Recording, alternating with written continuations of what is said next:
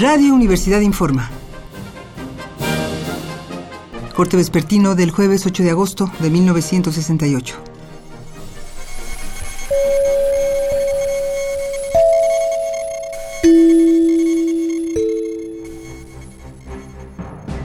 Esta tarde se formó la coalición de maestros de enseñanza media y superior del país pro libertades democráticas y el regente del Departamento del Distrito Federal, Alfonso Corona del Rosal, dio por fin respuesta a las demandas del pliego petitorio. La informamos con mayor detalle a continuación.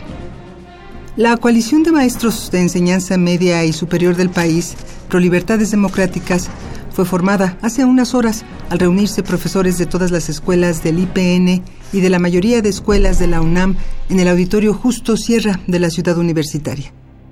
En esta, su primera reunión, la coalición se sumó al pliego petitorio y a la huelga y formuló los siguientes siete acuerdos.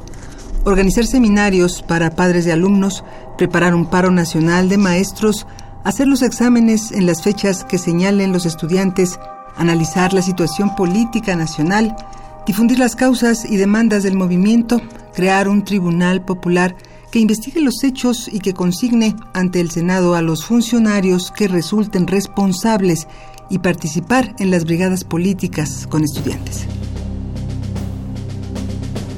En otras noticias, como le mencionábamos hace unos instantes, el regente del Distrito Federal respondió a algunos puntos del pliego petitorio en una misiva dirigida al doctor Massieu, director del IPN.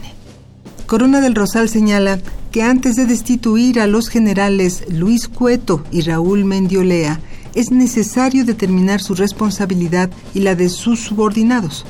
Para ello propone crear una comisión ajena a la jefatura de policía con maestros y alumnos politécnicos y representantes del Departamento del Distrito Federal.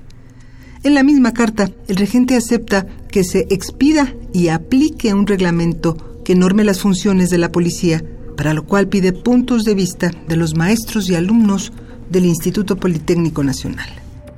Corona del Rosal asegura que la autonomía universitaria y la libertad de expresión no han sido amenazadas. Refiere que los acontecimientos vividos por los capitalinos en los últimos días fueron planeados con anterioridad para atentar contra la estabilidad del país. Y agregó que, en dichas circunstancias, la policía actuó para restablecer el orden.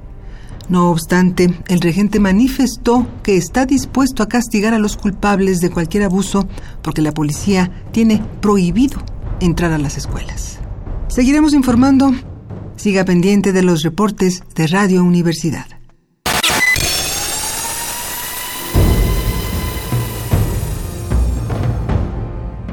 M68 50 años del movimiento estudiantil.